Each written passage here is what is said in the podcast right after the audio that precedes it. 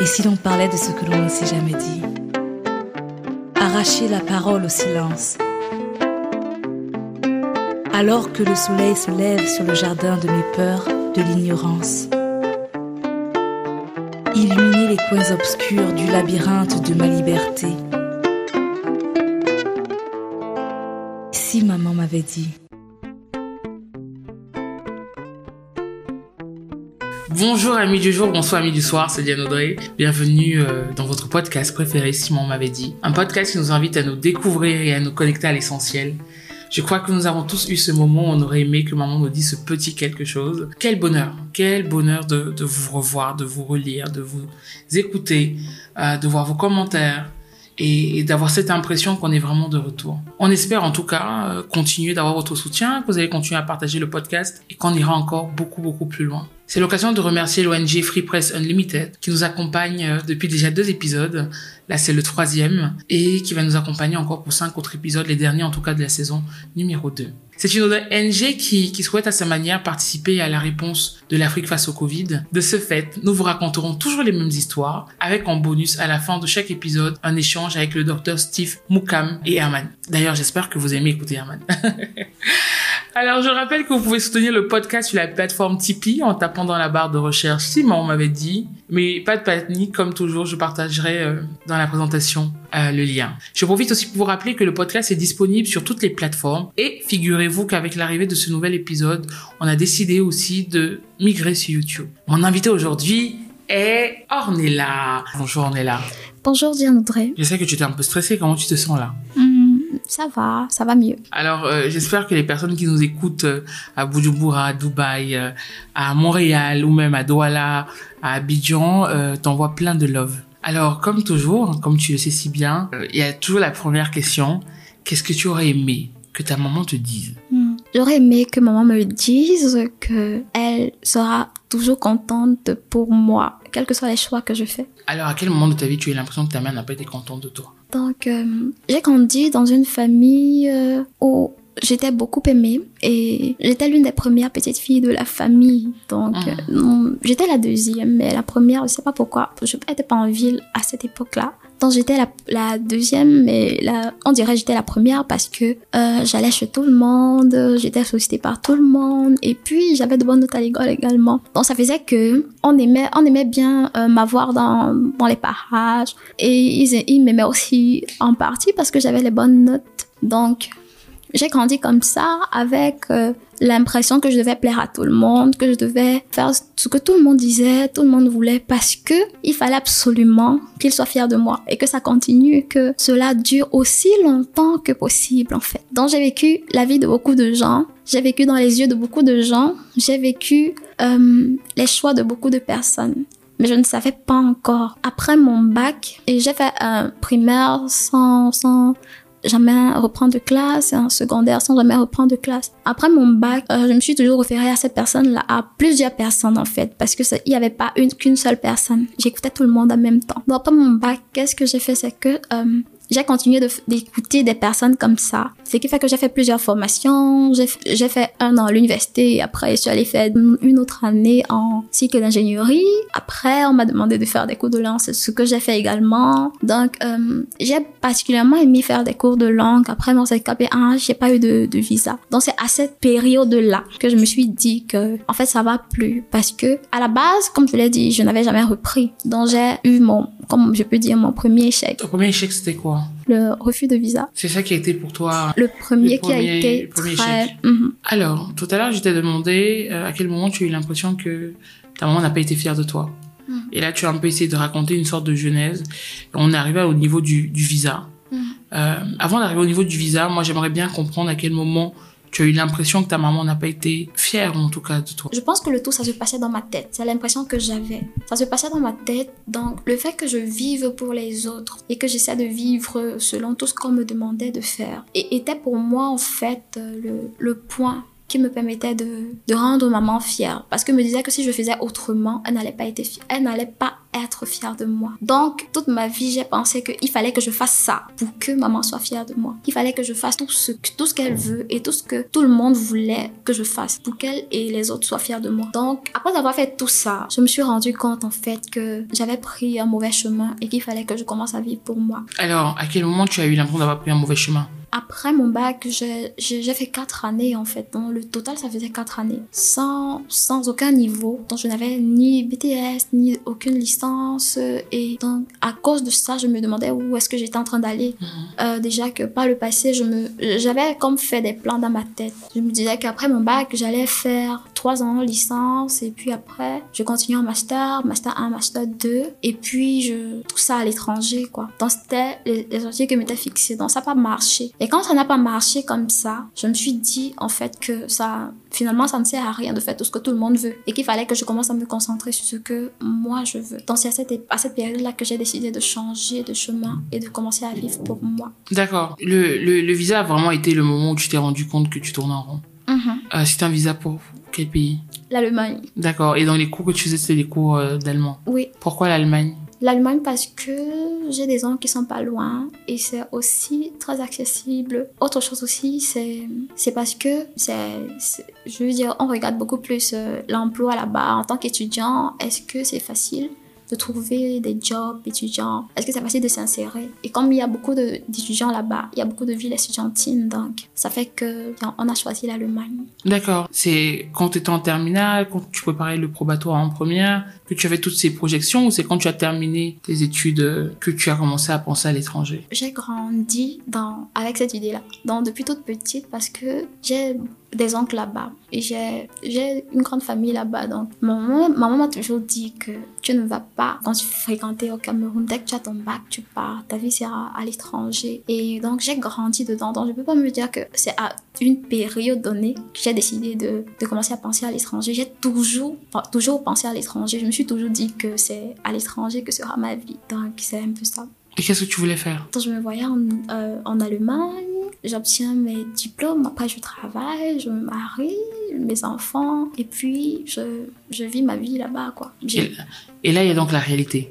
Ouais. Parce que finalement, euh, il y a ce qu'on peut s'imaginer, oui. ce qu'on peut attendre, et finalement le moment présent, ce qu'on vit aujourd'hui. Oui. Lorsque tu reçois, le, enfin, lorsque ton, le visa n'est pas accepté, comment, est-ce que tu as le souvenir de comment tu t'es senti Oui, petite précision, c'est que j'ai eu un refus par deux fois. J'ai fait un recours la troisième fois, on m'a toujours pas donné. Donc la première fois, c'était déjà pas facile, mais je me suis dit que ça va aller et puis on peut réessayer un peu plus tard. Et j'aurai des résultats la deuxième fois. C'était pareil. Lors du recours, je me souviens, j'étais assise dans le salon de ma tante et puis j'ai reçu la lettre de, de l'ambassade et puis j'étais avec mon cousin. Donc je me suis dit, ah voilà la lettre en fait, donc il faut que je, je réponde, il faut, il faut que je regarde. Donc mon cœur a commencé à battre très fort et, et je m'imaginais toutes les autres fois où je n'ai pas eu de résultat positif. Donc euh, je me suis j'ai quand même pris mon courage à deux mains. J'ai pris euh, le téléphone et j'ai lu. Et dedans, ils expliquaient clairement que on va toujours pas me donner de visa. Donc j'ai eu comme le souffle coupé et euh, je n'arrivais pas du tout à m'en sortir.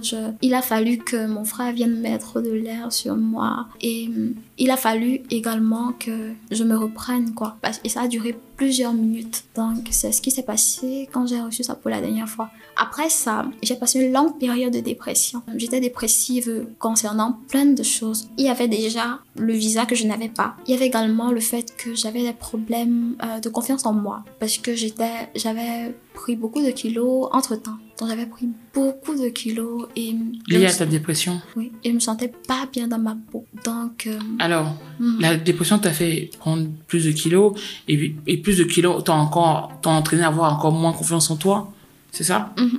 Ça c'est enfin à quel moment comment tu as su que tu étais dépressive? Parce que on n'en parle pas vraiment dans la société. Est-ce que c'est quelque chose que tu as su bien après? Comment tu as su? Comment ça s'est transcrit? Qu'est-ce que tu faisais en fait Qu'est-ce que tu ne faisais pas? C'était une période très difficile dans ma vie. Je, mangeais beaucoup pour essayer de combler le vide. Je m'éloignais de beaucoup de gens. J'avais parfois des envies suicidaires et c'était c'était très difficile à cette époque-là parce que je me demandais comment j'allais m'en sortir. Le, le seul la seule base sur laquelle j'avais établi toute ma ma vie s'était comme effondrée en un jour parce que je n'avais pas de visa. Et je me demandais si j'allais encore avoir une chance de d'avoir ce visa ou bien euh, une chance de d'avoir ces finances toujours gardées au chaud quoi pour moi. Je me suis rendu compte que j'étais dans la dépression bien après, mais sur le moment, je savais juste que c'était une période très difficile et que je n'arrivais pas à gérer. Est-ce que tu as posé des mots sur ce que tu ressentais? Est-ce que tu n'arrivais pas à gérer parce que tu avais l'impression que ta vie s'arrêtait, tes rêves, tout ce que ton monde s'effondrait? Oui.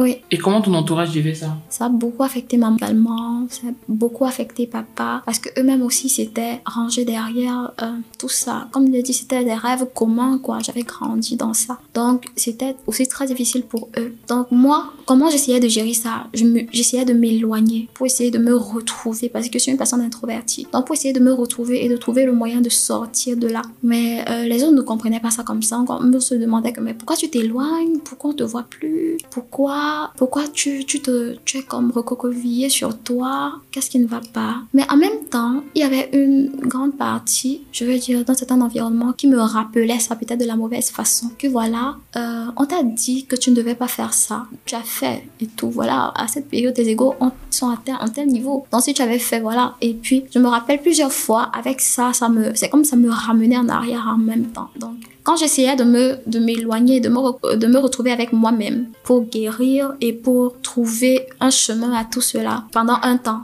Quand je quittais de là et que je me retrouvais avec d'autres personnes, je me retrouvais toujours comme ramenée en bas. Donc, c'était, ça fait que j'ai décidé définitivement de m'éloigner. Je me suis dit, ok, je prends un temps, je m'éloigne à fond et je me rassure que tant que je n'ai pas trouvé de solution, tant que je suis pas sûre que je vais bien, parce que je ne retrouve, je ne retourne pas vers eux.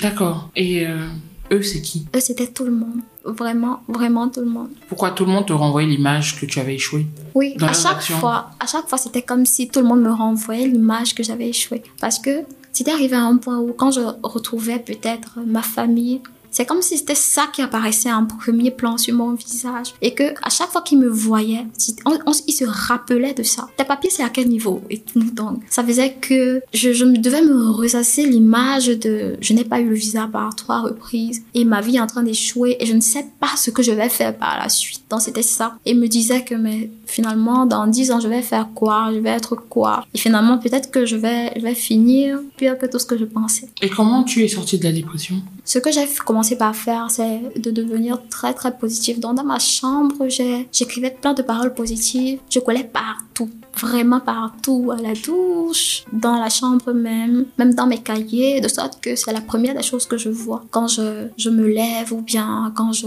regarde des choses, dans, ou bien quand j'entre dans des pièces. Tu écrivais quoi, par je exemple? proclamais, je, je, je proclamais des paroles positives. Par exemple, je pouvais me dire, euh, je vais m'en sortir, je vais sortir de cette situation, c'est pas la fin, ça va aller. Tu es brave, même si tout le monde dit que tu ne l'es pas. Tu es brillante, tu as un avenir glorieux, tu as un avenir, tu en vaux la peine, tu es tu es aimable. Je me répétais ça sans cesse pour essayer d'aller mieux de l'intérieur. Et puis je me disais que même si euh, je n'ai pas eu le visa pour le moment, je peux quand même faire de grandes choses encore. Donc c'est ce que je me disais et je me répétais ça à longueur de journée. J'écoutais aussi beaucoup de, de j'écoutais beaucoup de, messages positifs, beaucoup. Et parfois euh, j'allais sur internet et internet était devenu comme mon meilleur ami. Donc j'allais sur internet, je cherchais tout ce qu'il y a de positif, je travaillais dessus. Donc et puis j'écrivais beaucoup sur des formats, dans des cahiers, j'essayais de transcrire ce que je ressentais. J'essayais de, de mettre des mots sur ce que je ressentais en fait. Donc, c'est un peu comme ça que j'ai en partie guéri. Mais l'une des choses que j'ai fait, c'est de m'éloigner de toutes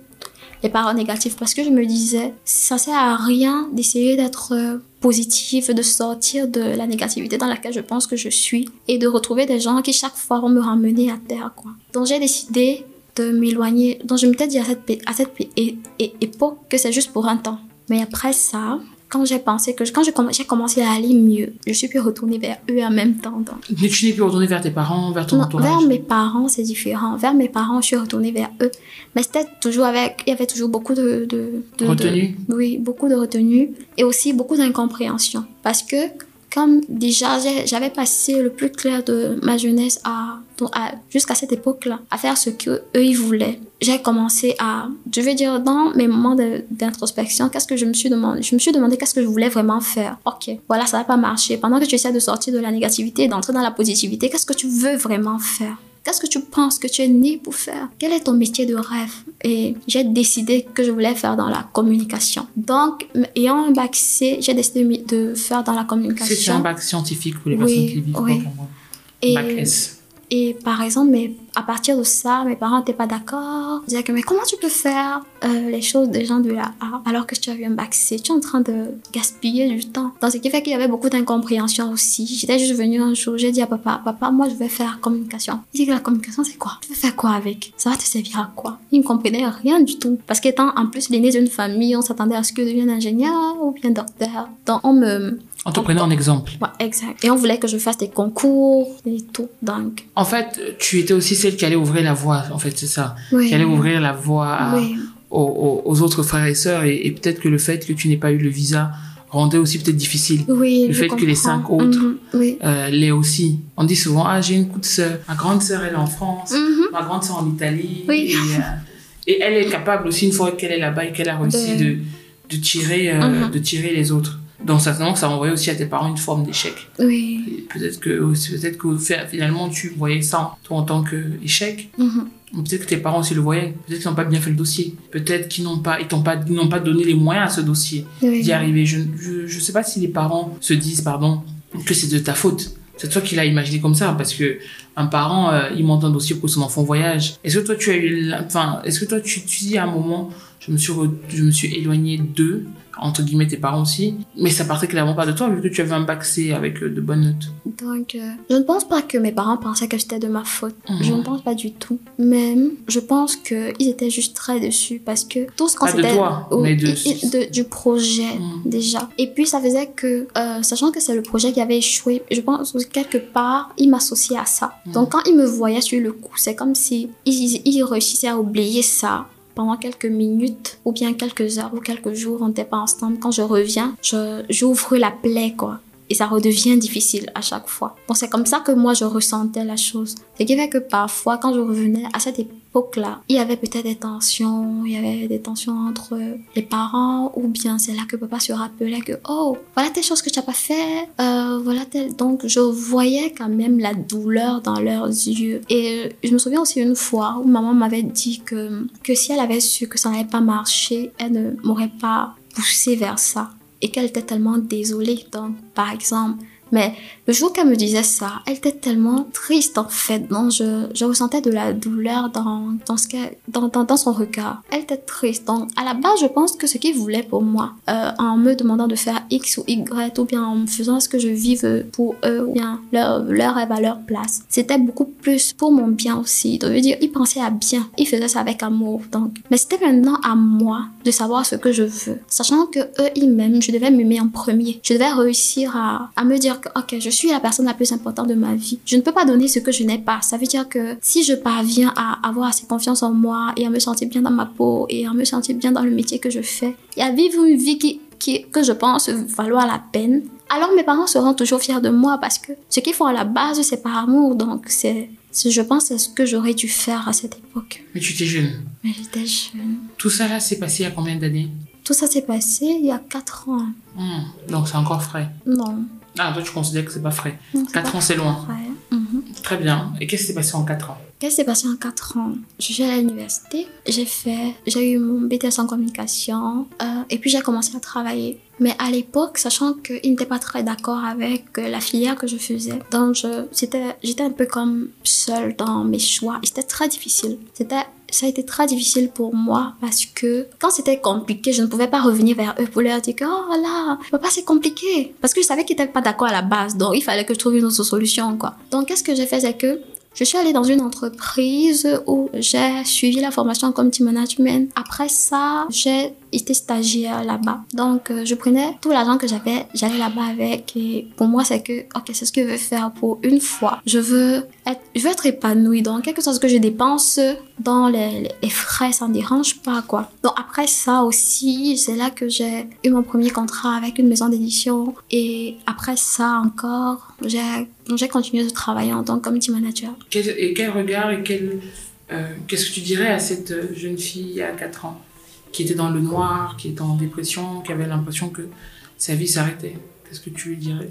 À cette jeune fille qui était dans la dépression, je lui dirais qu'elle n'a même pas idée des portes qu'elle allait s'ouvrir si elle était juste patiente. Je lui dirais que qu'elle a tellement de valeur qu'elle ne doit pas juste mettre son regard dans, dans, ce qui ne marche pas sur le moment ou bien dans le visa dans, dans le, le refus de visa qu'elle a eu en fait. Je lui dirais qu'elle vaut la peine et qu'elle doit apprendre à être patiente. Je lui dirais également que euh, la vie ne sera pas toujours facile comme elle pense et que même après le refus de visa là, elle aura d'autres situations encore plus contraignantes et il faudra qu'elle fasse avec et qu'elle reste heureuse tout de même. Quand je t'ai posé la question concernant ce que tu aurais aimé que ta maman euh, te dise, tu as parlé d'être fière de toi, même si, même si finalement vos choix n'étaient pas liés. Mhm. Est-ce qu'aujourd'hui ta mère est fière de toi? Oui, aujourd'hui, euh, maman est fière de moi et papa également. En fait, papa, c'est un entrepreneur. Donc, il a, j'ai toujours grandi en le voyant travailler de 6h à 6h de, du 6h du matin à 6h de l'autre matin sans se reposer. Il travaille comme un lion et tout. Il était passionné par ce qu'il faisait. Donc, j'ai toujours rêvé de travailler à mon propre compte d'un et peut-être avoir mon entreprise. Pas peut-être, d'avoir mon entreprise un jour.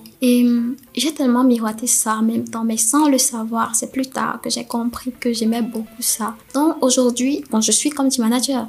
Euh, ce que j'ai fait, c'est que j'ai commencé la création de CV. Donc je fais des analyses de CV, je fais de l'évaluation et j'ai des personnes à, avoir de meilleurs CV pour leur donner, pour leur ouvrir davantage de portes de, de l'emploi dans, dans leur recherche de l'emploi. Donc quand j'ai commencé ça, ou également, c'est un autre point où mes parents n'étaient pas d'accord, ou bien papa disait qu'il n'aime pas trop me voir sur les réseaux, parce qu'il fallait au début chercher les clients, trouver les clients. Donc j'ai décidé de faire ça. Pourquoi? Parce que c'était quand je me suis éloignée de, de ma famille et qu'il fallait trouver un emploi. Je me suis rendu compte que mon CV était le problème. Donc j'ai arrangé mon CV avec l'aide d'un ami qui a travaillé comme recruteur pendant longtemps j'ai arrangé mon CV j'ai vu que ça marchait pour moi. Mais j'ai dit, ok, il faudrait que j'aide d'autres jeunes à, à sortir de ça parce que si pour moi c'est un problème, ça veut dire que pour d'autres aussi c'est un problème. Donc j'ai vu euh, mon ami qui avait été recruteur et il m'a expliqué dans les détails comment les recruteurs pensent, qu'est-ce qu'un bon CV doit être et tout. Donc j'ai commencé par là. À partir de ça, maintenant j'ai trouvé, j'ai pu aider beaucoup de personnes en faisant des analyses, en faisant leur CV également. Et à ce jour, je crois, j'ai commencé il n'y a pas très longtemps, mais même si je fais ça à temps partiel, parce que c'est comme tu m'as en, en parallèle, même si j'ai fait ça en temps partiel, j'ai pu aider déjà 6 à 7 personnes à trouver des emplois. Donc ça fait que moi personnellement, je suis fière de moi et du progrès parce que de celle que j'étais à celle que je suis aujourd'hui, je trouve que j'ai fait beaucoup de progrès. Et également, papa est très fier de moi parce que j'ai réussi à, être beaucoup plus indépendante, à ne pas trop m'accrocher à eux quand il faut faire des choix. Et également maintenant, maman aussi est très fière de moi parce que selon elle, je montre la voie aux, autres en fait, je leur montre comment il faut se battre et à partir de mon expérience, ils comprennent qu'ils peuvent se battre parce que ce que j'ai pas dit, c'est que pendant tout ce temps, mes petits frères me voyaient et eux-mêmes étaient déçus, très déçus. mais en fait, celle qu'on a idéalisée durant toutes ces années-là, qui n'avait jamais échoué à l'école et tout, voilà, vraiment, on veut pas être comme elle, quoi. Donc maintenant, je dis, je dis pas qu'ils me prennent forcément un modèle et tout. C'est pas forcément ce que je recherche, mais ça fait que ça, c'est comme une petite lueur d'espoir, que ce soit pour moi et que ce soit pour eux également. Donc, oui, maman est fière de moi aujourd'hui. Est-ce que tu as l'impression que, par ton expérience, tes parents ont revu leur modèle de nos enfants iront à l'étranger avec tes autres frères et sœurs? Oui, ils ont revu. Et aussi, bon, ils ont revu en partie, hmm. en partie. Et aussi, euh, pour, pour me rassurer qu'ils comprennent bien, je passe mon temps à leur dire, je, quand je vois peut-être qu'ils sont en train de, de, pencher, de pencher vers une certaine voie. J'essaie de leur dire que non, l'enfant n'est pas obligé de faire ça. J'essaie de, le conseiller pour mes frères parce que j'ai pas envie qu'ils vivent la même expérience en fait, mais je pense que ce sera pas le cas. En fait, j'espère. Alors, dans notre société, on se tourne beaucoup vers la famille. Hein. Les enfants ont souvent tendance mhm. euh, à vivre la vie que leurs parents auraient mhm. voulu. Mhm. Quel conseil tu, de, de par ta jeune expérience, tu peux donner à une personne qui finalement vit dans les baskets ou dans les chaussettes de ses parents actuellement et qui, et qui sait pas? Ou qui sait mais ne sait pas comment s'en défaire. Est-ce qu'on peut vraiment s'en défaire ou il y a juste un, moment, un déclic qu'il faut qu'on est face à une réalité et on se rend compte qu'on n'a pas vécu sa vie et la vie de quelqu'un d'autre? Pour qu'on comprennent bien, ce que je vais faire, c'est que je vais revenir en arrière. Donc, quand je n'ai pas eu de visa, pour moi, c'est que je faisais ça pour mes parents, hein, clairement, parce que c'était ça. Et un jour alors, je sais pas trop de quoi on parlait avec papa et, maman. Et ils m'ont dit qu'en fait, c'était pas pour moi que tu faisais. On t'a pas demandé de faire ça pour nous. Je pense que c'est une des choses qui a produit comme un déclic chez moi. Je me suis dit, mais c'était pour vous que je faisais ça. C'était pour que vous soyez continuellement fiers de moi et tout. Donc c'est là que je me suis rendu compte que, je me suis rendu compte que tu peux passer toute ta vie comme ça, à vivre pour des gens et puis à tes derniers jours, on te dit que non, c'était pas pour nous que tu vivais. On ne voulait pas que tu vives ça. Tout ce qu'on faisait, c'était pour toi. Donc ce que je peux dire à quelqu'un qui vit dans les, baskets de ses parents et qui vit seulement pour eux, c'est pour,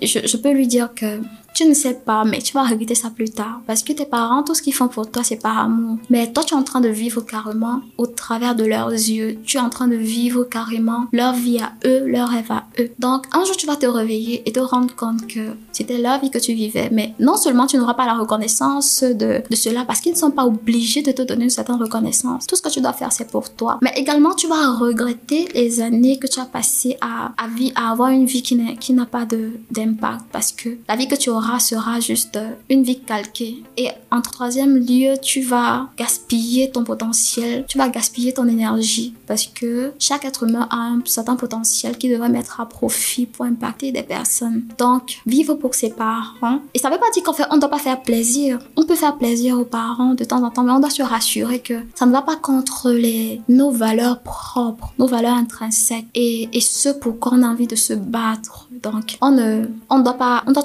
trouver un équilibre entre les deux. Ne pas se, ne pas se régner qui on est, mais en même temps, on doit trouver l'équilibre entre être qui on est et plaire aux autres, en fait. Donc, c'est ça. Est-ce qu'aujourd'hui, tu as l'impression d'avoir trouvé ton équilibre? Oui, ouais, j'ai trouvé mon équilibre, heureusement. Est-ce que tu as l'impression que parmi ta fratrie, il y en a qui sont en train de vouloir suivre, qui suivent tes pas de toi avant, ou euh, tu as l'impression que t'avoir observé a quand même restructuré les choses entre guillemets? Mm-hmm. Oui, parmi mes frères et sœurs, il y en a qui essayent d'être comme moi, la moi du passé. Donc quand je, vois ça, quand je vois des, des attitudes comme ça, ce que je fais, c'est que j'essaie d'avoir une causerie avec eux. J'essaie de, leur faire comprendre et, j'essaie j'essaie de faire que ça rentre dans leur tête. En fait, qu'ils ne doivent pas vivre pour les gens et qu'il faut apprendre à être honnête envers soi-même. Donc je pense que ça commence par là, être honnête envers soi-même. Donc j'essaie de les orienter vers ce qu'il faut, ce qui est bien pour eux. Donc, quand j'essaie d'avoir une causerie avec eux, par exemple, pour, toutes ces fois-là, j'essaie de comprendre d'abord pourquoi ils agissent comme ça. Et, puis, je, leur fais comprendre que c'est pas mal de vouloir ce qu'ils sont en train de vouloir. C'est pas mal, c'est pas ça le, la mauvaise chose. Donc, il ne faut pas qu'ils rejettent ça. Mais même si c'est mal, je veux dire, même si c'est une chose qui n'est pas bonne pour eux en soi, il faudrait d'abord qu'ils apprennent à, je veux dire, il faut d'abord accepter, il faut passer par le processus d'acceptance avant de, de décider de refouler, de rejeter ou de garder en fait. Donc renier et tout, c'est pas, c'est pas bon. Et aux parents Qu'est-ce que tu dirais aux parents? À tes parents ou aux parents qui, qui font souvent, euh, qui projettent leur vie ou leur chemin de vie auprès de leurs enfants? Mm. Qu'est-ce que tu qu'est-ce que tu leur dirais mm. avec tes mots? Mm. Je peux comprendre que quand un parent a son enfant là, il a des, il fait des, des, des plans et il a déjà tout un tas d'objectifs fixés, des rêves préétablis. Mais en fait, je pense à, à une petite citation que je, peux dire entre guillemets. Quand dit souvent on accouche un enfant, on n'accouche pas son cœur. C'est pas parce que l'enfant est sorti de vous que vous devez imposer vos rêves et vos choix à l'enfant. C'est pas bon du tout. Non seulement l'enfant va grandir à une personne frustré, mais également l'enfant va euh, finir par mettre tout ça sur votre tête. Il va vous détester même hein, pour certains. Ils vont vous détester carrément. Et ce sera pas bon. Non seulement ce sera dommage pour lui parce qu'il aura gaspillé sa vie, son potentiel et ses rêves, mais également ça va détruire votre relation quoi. Donc c'est pas bon du tout. Et quand je prends par exemple l'exemple de maman et moi, on est complètement différents. On n'a pas les mêmes goûts, on n'a pas les, les, mêmes styles, rien du tout. Mais pourtant, c'est ma mère. Et autant j'accepte que aujourd'hui, je suis à l'aise avec le fait que j'ai un certain style différent ou bien j'ai certains goûts différents, autant j'accepte aussi je respecte ses choix et ses goûts à elle. Donc, c'est ça la chose en fait, c'est de s'accepter soi et d'accepter l'autre. Donc, il faut pouvoir faire la part des choses. Donc, aux parents, je dirais qu'il ne faut pas forcer l'enfant à, à faire ce que vous voulez que l'enfant face. Et aussi, si vous avez des rêves non accomplis, même à 70 ans, hein, c'est pas tard. Autant que vous pouvez essayer de, faire un pas vers ça, mais l'enfant n'est pas là pour euh, vivre vos rêves à votre place. C'est pas ça. L'enfant doit avoir ses propres rêves et il doit accomplir sa propre destinée. Chaque, chacun a une destinée singulière. Donc, l'enfant n'est pas là pour ça. Je vais rentrer dans mes trois dernières questions. Il y a tellement de jeunes sur le continent euh, qui ont l'impression que leur vie va s'arrêter parce qu'ils n'ont pas eu le visa Hmm. de la France, de l'Italie, d'Allemagne. Et je crois que nous, à l'agence, on avait eu un jeune comme ça, qui n'avait pas pu aller au Canada. Et, et quand on l'avait reçu, j'avais vu dans son regard que il essayait de survivre au Cameroun mais que ses aspirations malgré tout étaient ailleurs. Est-ce que, enfin, est-ce que tu, ben, tu l'as expliqué un peu parce que tu dis toute mon enfant j'ai grandi en sachant que j'allais partir. Comment ça se construit dans son imaginaire cette notion d'ailleurs c'est meilleur? Est-ce que c'est est-ce que c'est la notion qu'on se dit qu'ailleurs c'est meilleur, ailleurs je vais me réaliser, ailleurs j'aurai beaucoup plus de chances, beaucoup plus d'opportunités. Comment comment c'est en fait? Comment comme qu'est-ce qu'on nourrit? Moi c'est ça que j'aimerais savoir. Qu'est-ce qu'on nourrit autour de ce visa? Et qu'est-ce que tu dirais ensuite à toutes ces personnes qui n'ont pas et n'auront pas de visa euh, pour aller de l'autre côté? Il y a tellement de, de points qui impactent ce choix ou bien euh, ce rêve illusoire, c'est il y a la télé. La plupart des, des films ou bien des, des, films, des émissions qui sont regardées sont faits en Europe. On voit le paysage qui est très beau et tout. Il y a parfois des plats publicitaires. Il y a la vie de ceux qu'on aime parce qu'en fait la vie de ceux qu'on aime compte beaucoup tout ça l'a mis ensemble. Et, et, puis, il y a même des, parfois, dans des chaînes camerounaises, il y a des personnes qui sont là et qui disent que l'Europe est mieux. Donc, ce qui fait que partout, c'est comme si on formatait le cerveau des enfants, que en fait, l'Europe est mieux. Tout est bien là-bas. Là-bas, tu ne souffres pas. Là-bas, il y a l'argent. Là-bas, tu arrives là-bas, tu peux me faire, tu peux me prendre soin de ta famille. Tu envoies l'argent ici, il n'y a pas de souci. Donc, on miroite l'idée de l'idéal de l'Europe ou bien de l'Amérique ou bien de tout autre pays. Donc, Donc, on peut considérer, moi, ma génération, mm. nous, on a grandi très tôt avec la CRTV, donc la chaîne, enfin, moi, ma génération, mm. avec cette chaîne-là. Et je dis souvent, je m'amuse souvent à dire que euh, le samedi, on attendait 14h pour voir une série qui s'appelait Stargate. Mm. Et, et je trouve qu'aujourd'hui, tout le monde a accès finalement à, à ce qui se passe à l'étranger quand on, on, regarde ça. Quand on ouvre sa télé, euh, au mieux vous avez les télénovelas dans les salons de coiffure. Euh, donc on peut imaginer que ce sentiment que l'Europe est mieux est encore plus énorme aujourd'hui oui. avec l'accès aux nouvelles technologies. Oui. Et, euh, enfin, qu'est-ce que tu dirais à toutes ces personnes voilà, qui n'ont pas eu euh, le, le, visa et qui ont l'impression aujourd'hui que leur vie, ça, que leur vie s'arrête ou s'arrêter et, et, certains sont même prêts à, à, à, prendre la route, comme on dit chez nous? Moi, je suis de ceux qui pensent que tout ce qui doit arriver arrive au bon moment. Je pense que malgré en fait que la société et tout ce qui nous entoure a déjà façonné notre euh, mémoire ou bien notre cerveau dans ce sens-là. Il faut aller en Europe même pour étudier ou quoi, ou, ou quoi que ce soit d'autre. Je pense qu'il faudrait qu'on regarde à soi. L'une des choses que je faisais généralement, c'est que je fermais les yeux et puis je me demandais en fait que, ok,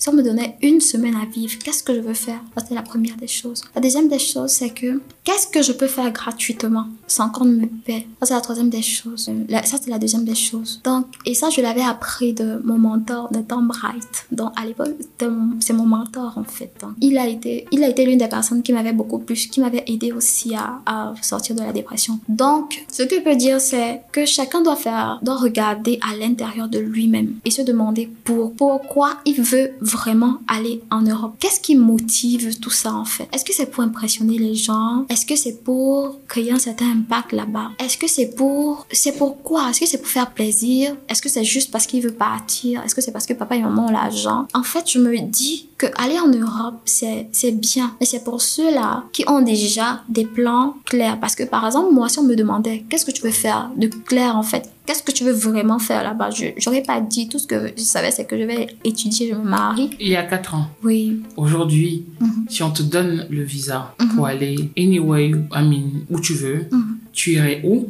et qu'est-ce que tu ferais? Donc ce que je demanderais à ces personnes-là, c'est d'abord de regarder à l'intérieur d'eux-mêmes et de se demander pourquoi je veux. Est-ce que la raison est suffisamment valable pour, pour qu'ils aillent maintenant? On peut aller en Europe, eh, même un peu plus tard, qui sait? On peut aller quand on a bâti quelque chose, quand on sait ce qu'on veut. Est-ce qu'on a une vision claire de ce qu'on veut faire là-bas, par exemple? Donc, je pense que c'est ce qu'il faut regarder déjà. Maintenant, à, ceux qui n'ont pas eu de visa et qui avaient déjà fait des plans et qui savaient ce qu'ils voulaient, il faut qu'ils se disent que ce qu'ils voulaient faire là-bas, ils peuvent le faire ici. Donc ça veut dire que s'ils veulent absolument partir, ils peuvent, continuer d'entamer de, d'entamer la procédure d'une autre façon, mais en entre-temps en faisant déjà ce qu'ils voulaient faire là-bas ici, quoi. Parce qu'en fait, c'est un seul cœur qu'on a c'est une seule personne. On va pas arriver là-bas se transformer. Donc, la personne qu'on est ici, c'est la même personne qu'on sera là-bas. Donc, si on est capable de faire des choses ici de nous-mêmes, c'est possible et d'arriver là-bas et de faire des choses un peu plus grandes parce que là-bas, on suppose qu'on a beaucoup plus de matériel, beaucoup plus de...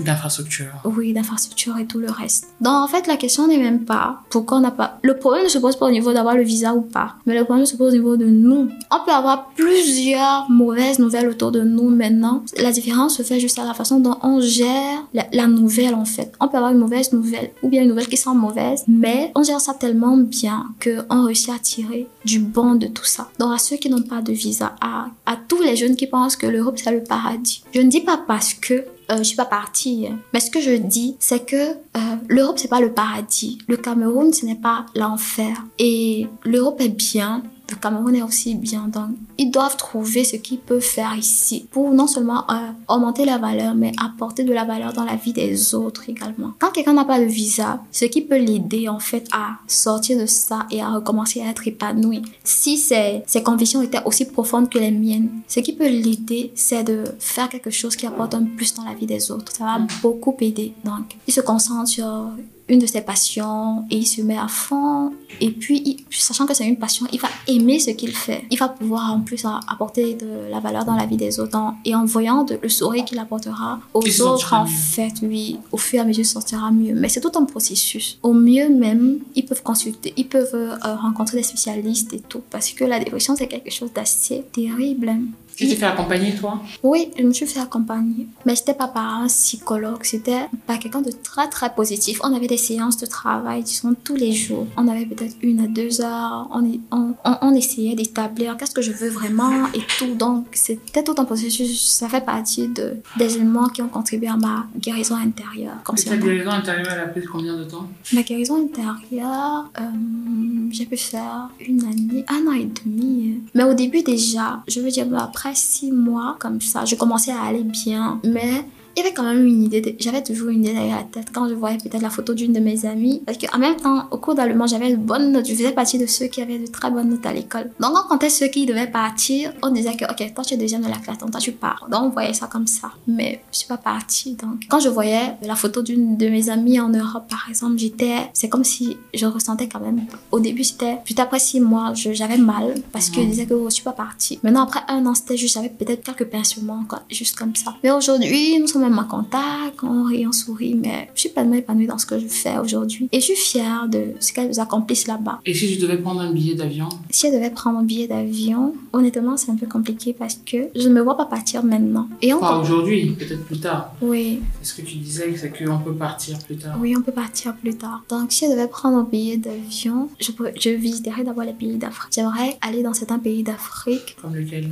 La Côte d'Ivoire d'abord, ensuite euh, le Bénin et beaucoup plus. Et puis, je me vois aussi aller au Canada. Mais au Canada, je vois ça beaucoup plus euh, comme l'endroit où j'aurai le siège de mes entreprises. Donc, une entreprise au Canada, une entreprise au Cameroun pour servir de liaison. Et également, je vois, je, vois ça comme ça en fait. Donc, je me vois aller là-bas parce que j'ai déjà entrepris plein de choses ici et qui me permettent de, construire, de, de, m'étendre en fait. Donc, sachant que j'aurai déjà des choses assez bien établies ici, je pourrais aller pour, vers l'extérieur pour m'étendre un peu plus. Super. Alors, c'est très intéressant parce que ton histoire nous rappelle qu'on peut être le premier de la classe, on peut faire plein d'efforts, mais c'est souvent la vie qui décide. Ouais. Certaines personnes, certains, en tout cas euh, les musulmans diraient euh, Inch'Allah, et puis quand les choses arrivent, ils disent Alhamdulillah. Mhm. Et je crois que le monde a besoin de plus de gratitude. Euh, parce que c'est la gratitude qui te permet de relativiser. Exact. Et oui, enfin, oui, je. Oui, oui. donc, euh, concernant la gratitude, en fait, je pense que c'est l'un des piliers du bien-être parce que quand, par exemple, quelqu'un se plaint qu'il n'a pas, qu'il mange que du pain, en fait, il a déjà à manger, quoi. C'est pas comme s'il n'a rien. Dans le fait maintenant qu'il réalise que, ah, je mange que du pain, mais en fait, c'est déjà quelque chose. Donc, il doit déjà être reconnaissant pour ça. Quand quelqu'un veut atteindre des hauteurs et qu'il fait déjà un pas, deux pas, il doit déjà être reconnaissant pour ça, en fait. Donc, quel que soit le niveau qu'on a, quel que soit ce qui nous arrive, quel que soit ce pas qu'on passe et, et quel que soit l'endroit où on veut arriver, et même s'il y a un, un grand vide entre la personne qu'on veut être et la personne qu'on est aujourd'hui, on doit déjà être, on doit déjà être rempli de gratitude pour ce qu'on est sur le moment. Parce que ce qu'on est sur le moment, personne ne sait à quel point ça nous demande d'être, d'être arrivé à ce niveau. Personne ne sait à quel point ça nous a demandé combien de sacrifices, combien de, choix, même les échecs, en fait, ça fait partie du processus. Donc, on doit être, on doit éprouver beaucoup de gratitude pour ça. Par exemple, le refus de visa. J'ai, moi, j'ai beaucoup de gratitude pour ça parce que c'est ça qui, qui a été comme, euh, qui a été comme mon point de cassure, en fait, et qui a été le, le, le, le point qui m'a permis de, de réellement me découvrir et de réellement me remettre en question et de me dire, OK, il faut que je commence à travailler sur moi parce que là, vraiment, je suis au point moins l'infini, quoi. Et il faut que j'essaie de progresser. Maintenant, je ne peux pas dire que je suis arrivée là, mais au moins, je suis plus qui j'étais et je sais que demain, je ne serai pas celle que je suis aujourd'hui. Donc, j'ai beaucoup de gratitude concernant ça. D'accord. Est-ce que tu as un dernier mot avant qu'on arrête? Oui, donc euh, j'aimerais dire quelque chose à maman et à papa. S'ils m'écoutent, s'il arrive qu'ils écoutent. Papa, merci beaucoup pour tout ce que tu as fait pour moi. Tu as un de mes plus grands modèles et le fait de devoir travailler autant tous les jours, ça me donne tellement de force et tellement de, de courage. Et merci d'avoir été aussi patient avec moi, même quand, même quand tu ne, ne pouvais pas en fait. Et hum, je sais que tu as fait de ton mieux. Et à maman, merci beaucoup pour avoir été la mère que tu as été. Et merci d'être celle que tu es. Merci beaucoup pour tout. Bisous. It's a work in progress. Yes. Merci beaucoup, Ornella. Mm. Merci de d'avoir participé à, ce nouvel épisode aussi, on m'avait dit. Mm. J'espère que tu te sens mieux. Oui. Merci beaucoup. Chers auditeurs, nous voilà à la fin de cet épisode euh, de Simon m'avait dit en compagnie d'Ornella. J'espère que ces mots, ou en tout cas son petit mot euh, à ses parents, son histoire, ses sourires, ses doutes, vous apporteront un peu plus de lumière dans votre vie. C'est un très bon moment, merci. N'hésitez pas à nous donner euh, vos feedbacks via notre compte Instagram ou en commentaire en utilisant le hashtag si maman m'avait dit. On se dit à très bientôt. Et je passe le mic à Herman Com et au docteur Steve Moukam. Merci. Merci beaucoup Diane Audrey. Bonsoir chers auditeurs, nous sommes de nouveau avec le docteur Steve Moukam pour parler du COVID-19. Alors bonsoir docteur. Bonsoir Eman. Comment allez-vous? Je vais, je vais très bien et merci une fois de plus pour l'invitation. Merci à vous. La dernière fois, vous nous avez longuement parlé du COVID-19 en insistant sur les signes et les symptômes qui peuvent nous faire suspecter un cas d'infection. Aujourd'hui, on parlera essentiellement des mesures de traitement. Au final, docteur, le traitement contre le COVID-19 a quel but? Déjà, le traitement a pour but de sauver le patient d'un danger certain parce que le Covid-19 tue. Il a également pour but de minimiser l'intensité des symptômes, de baisser la fièvre lorsqu'elle est présente, de permettre une meilleure ventilation, mais surtout de calmer l'angoisse et calmer la douleur. Et pour atteindre tous ces buts, vous utilisez quels moyens? Actuellement, il existe plusieurs protocoles qui peuvent différer d'un pays à un autre ou même d'un patient à un autre en fonction de son état de santé et des maladies associées qu'il présente. Est-ce que c'est un patient qui est diabétique? Est-ce que c'est un patient qui est hypertendu? Déjà, nous avons un accompagnement psychologique qui vise à informer le malade sur la maladie et de calmer son angoisse, comme je disais tantôt. On peut procéder également à l'utilisation des antibiotiques pour éviter des infections de votre appareil respiratoire qui est déjà fragilisé par la présence du virus. À cela, on a ajouté des antalgiques comme du paracétamol et parfois même des anti-inflammatoires. À tout cela, on associe la vitamine C et le zinc quelquefois qui pour but ici de renforcer votre immunité et de réduire la fatigue qui est un symptôme très important du COVID-19. Mais ce qu'il faut également préciser, c'est que l'utilisation de tout protocole ne doit pas se faire en automédication. Donc, un patient ne doit pas décider au vu des symptômes qu'il présente de prendre tout le traitement sans avoir consulté un médecin au préalable. Donc, une consultation doit être faite avec examen du patient par un personnel médical pour bénéficier d'un suivi optimal. Parlons de traitement justement, docteur. Au début de la pandémie, la chloroquine était beaucoup utilisée par des hôpitaux. Ce médicament est-il recommandé pour traiter COVID-19? Déjà, ce qu'il faut comprendre, c'est que la chloroquine ou l'hydroxychloroquine est un traitement qui est employé depuis de nombreuses années pour soigner le paludisme, mais également d'autres maladies comme le lupus érythémateux ou l'arthrite rhumatoïde cette, cette molécule a fait l'objet d'études en tant que traitement possible contre le COVID-19. Les données actuelles montrent que ce médicament ne réduit pas le nombre de déchets chez les patients hospitalisés atteints du COVID-19 et n'aide pas les personnes atteintes d'une forme modérée de la maladie. Donc, ce qui veut dire que pour l'instant, l'hydroxychloroquine n'est pas recommandée dans le traitement du COVID-19. L'utilisation de l'hydroxychloroquine et de la chloroquine est acceptée comme généralement sans danger pour les patients qui sont atteints par paludisme ou de maladies auto-immunes. Mais son utilisation lorsqu'elle n'est pas indiquée et sans surveillance médicale peut causer des effets secondaires qui sont graves et doit être évité. Donc pour l'instant, il faut mener des études plus concluantes afin d'évaluer son intérêt pour les patients qui ont une forme bénigne de la maladie ou alors dans le cadre d'une prévention de la maladie pour les personnes qui sont exposées au COVID-19. Donc pour l'instant, la chloroquine ou l'hydroxychloroquine n'est pas recommandée dans le traitement du COVID par l'OMS mais néanmoins, les études continuent à être menées par rapport à ce sujet. Merci beaucoup, docteur, pour toutes ces précisions. Alors, un mot de fin pour cet épisode sur le traitement contre euh, COVID-19. Alors, je dirais juste que nos auditeurs doivent comprendre que les médicaments qui sont utilisés actuellement, pour la plupart dans le traitement du COVID-19, n'agissent pas contre le virus, mais plutôt sur l'organisme du patient. Ces médicaments protègent des surinfections, elles préviennent des accidents hématologiques comme la formation des caillots, elles renforcent l'immunité du patient, elles baissent l'inflammation pour qu'au final, votre organisme se charge du reste. Bien compris, docteur. Alors, docteur Steve, nous vous disons à la prochaine pour d'autres informations sur le COVID-19 où nous parlerons de la prise en charge du COVID-19 à domicile. Tout cela avec la participation de notre partenaire Free Press Unlimited. D'ici là, on se dit à bientôt.